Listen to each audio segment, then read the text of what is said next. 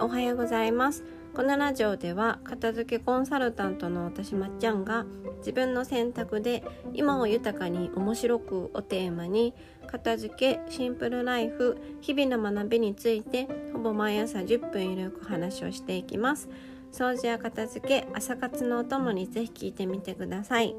今日はね最初にお知らせをします。はい。昨日のインスタライブ来てくださった方ありがとうございました、えー、私のえっと狭いけれども大好きなお部屋を紹介できてとても嬉しかったです。はい。来てくださった方も、えー、本当にありがとうございました。で昨日のねライブの最後にもお話ししたんですけれども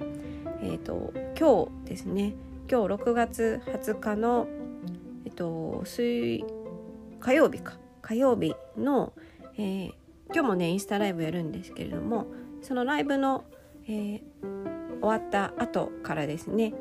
あの私がやっている片付けえっと、Your Choice ですね自分の選択と向き合う片付け Your Choice のあの体験レッスンの募集を LINE 公式にて開始します。はい開始しますのであの興味がある方はあの LINE 公式を登録してお待ちいただけたらいいなと思います。はいでですねまあ、お知らせはこれぐらいにして今日のテーマは原因が全てではないということについてお話をします。えっと、何か問題が生じた時とか何かなんだろう自分では嫌だなって思う現象が起きた時って根本の原因を探ると思うんですよ。例えばよく日常であるのが腰が痛いってなった時にあの腰が痛いから尻尾を張るとか腰が痛いから休むとかじゃなくってなんで腰が痛いんだろうって考える人がほとんどだと思うんですよね。なんでかっていうと原因がわからないとまたこの痛みって再発するだろうとかこの痛みって続くんじゃないかって思うから原因を追求するんですよね。でこの原因とか根本の理由を追求するっていうのは私たちえっと、日本の文化で生まれ育っている人たちって比較的得意な得意なのかなって私は思うんですね。これはもう個人的な見解なんですけれども。はい。一回ネットで調べたらね あのまあ意外とそういう論理的な思考は苦手だったりするらしいんですけれども。でも何か問題が起きた時に対策をするよりもあの原因追及をとかなぜこれが起きたのかってよく記者会見とかねあの政治とかの世界でも起きますし医療の世界でもそうですけど結構原因をね追求することにすごく重きを置いているなと思うんですね。もうあの頭の中で自然にその流れがインプットされているような気がするんですけれどもあの私がと、まあ、旅行で過ごした国とかちょっと滞在していた国のなんかいろんなスーパーでね人の動き方とか何か電車とか止まった時の対策とかの動きを見てて日本ほど原因を追求してる場所ってあまりないなって思ったんですよ。カナダとか、ね、なんかフランスの電車って止まることで有名ですけどあのボイコットとかでねカナダのトロントの電車ってトロントってすごい都市部なんですけどトロントの電車ってほぼ毎日止まってるんですよね。別にそれはボイコットではなくってなんか起きて。なんかっていうのは分かんないですけどなんかなんか分かんないけど止まるよってよく言うから理由がないことがたくさんあると思うんですが、まあ、多分線路に何か問題が起きたりとか電車に何か問題が起きたりとかであのほぼほぼ毎日止まるんですよね。そう。止まるんですけどそれに対して何か原因を追求して何か対策をしようみたいな考え方が多分あんまりあんまりないのかなんか変わらないんですよねその状況が。ねあの私2回行ってその2回は結構年数を挟んでるコロナの前と後なのでその年数の間でその電車の状況が変わったかって言われると変わってないしあの住んでいらっしゃる方はそれがもう一つの文化になってるので別にそれに対して怒らないんですよね。笑って笑うっていうかまあイライラはしてましたけど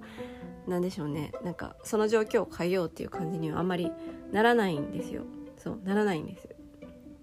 でなんか、まあ、対策を特にせずにその場の雰囲気とかその状況をそもそもそもあのイライラするんじゃなくて楽しむような国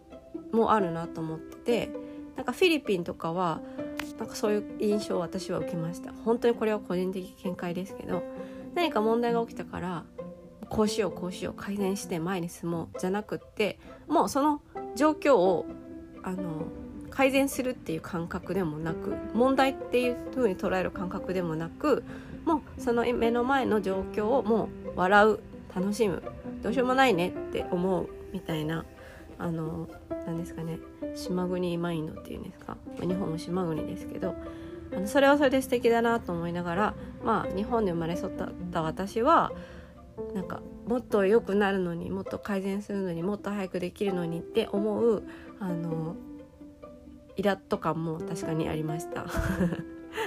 でもねでもあの私たちのこの原因を追求する考え方で止まる止まってしまう時ってあるんですよ。原因が これが裏返った原因がないことってたくさんあるじゃないですか。そうあの腰の痛みに関してもね結構皆さん病院に行けば腰の痛みの原因ってわかると思うんですけど腰の痛みの原因ってわからないことの方が多いし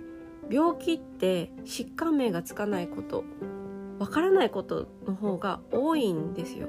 治せない病気わからないことの方が 実際多いんですけど国の制度的に疾患名をつけないと治療ってできないんですね。これはもう法律で定められてるからだからよくわからない病気にこの疾患名をつけておくよみたいな疾患名が実際ねあのあるんですよ。そう。だから原因がわからないことってその医学の世界でもそうですけど日常の生活でもたくさんあるじゃないですか。だから、まあ、コロナもそうですけど原因追求にすごい重きを置く私たちって何が一番ネックになるかっていうとスピード感がねあのネックになるんですよ。そう。すごい土台はしっかりするんですけど失敗もその分少ないんですけど原因が分かるまで動くことができないのですごいスピード感がないんですよね。でも原因がないことってたくさんあるから原因が分からないと進めないってなるとそこから一歩も動けなくなるんですよね。でこれって私たちの日常でもたくさんたくさんあるんですね。片付けもそうなんですけど原因が分からないこととか原因が例えば変えられないこと原因が分かってもどうしようもないこと例えば人の性格だったりとか昔のもう起きてしまった出来事だったりとか人の行動だったりとか、例えば親にこう育てられたのが原因だからそれがもし原因だとしたらそれってもう変えられない過去じゃないですか。だから、まあ、原因が分かってもどうしようもないこと原因が分からないからどうしようもないことってたくさんたくさんあるんですよね。そう。だから時にはその原因どうのこうの、まあ、知っておいて知っておくことはすごい大切なんですけどだから何っていうことの方が結構たくさんあって進むためとかあの改善するためとか自分がもっと楽にこう生活したりとか楽に捉える捉えて生きていくためにはなんですよね。その過去の変えられない出来事とか誰か他の変えられない人間とか自分の性格とかそもそも原因がよくわからないみたいなことに対して対策とか捉え直し見方を変えるっていうういわゆる原因じゃなくてどうそこから自分が動くのか、まあ、対策に近いですよね。対策に近いと思うんですけど捉え直しみたいなことを早くそして、えっと、なんだろうな。何度も何度もそれをやるっていうことの方が時には大切だと思うんですよね。そう。例えばですけど片付かない原因が旦那さんだ旦那さんの性格だってなったらあれ？あの旦那さんの性格を変えるしかこれって解決しないのかなと思ったらあ無理じゃないってなってすごいイライラするじゃないですか。そう。だから旦那さんが原因だってなったらもうそこから動けないのであのそれの見方を変える。旦那さんが原因じゃないかもしれないとかそうあの旦那さんの性格が原因じゃないかもしれないとかそう旦那さんの性格がもし原因だとしてもあのそれがどう私に関わってくるのかとか私にできることはそもそも何なのかみたいな感じであの何ですかね変えられないこととかわからないことに時間を費やしててもねしょうがないんですよ。しょうがないんです。腰の痛みが何なのかって追求してても出てこないことなんていくらでもあるので時にはその対策みたいなことを先にやった方があ解決するしたじゃんとかあ楽になるじゃんってことってたくさんあるので時には対策を先に持ってきた方が早くえー、改善する進むっていうことがたくさんあります。はい、で片付けにおいてもこれがたくさんあります。はい、なので、えっと、時にはね原因よりもその対策とか原因のこの捉え直しですね変えられないことが原因だとどうしようもできないので捉え直しフレームワークっていうんですけど捉え直しっていうことが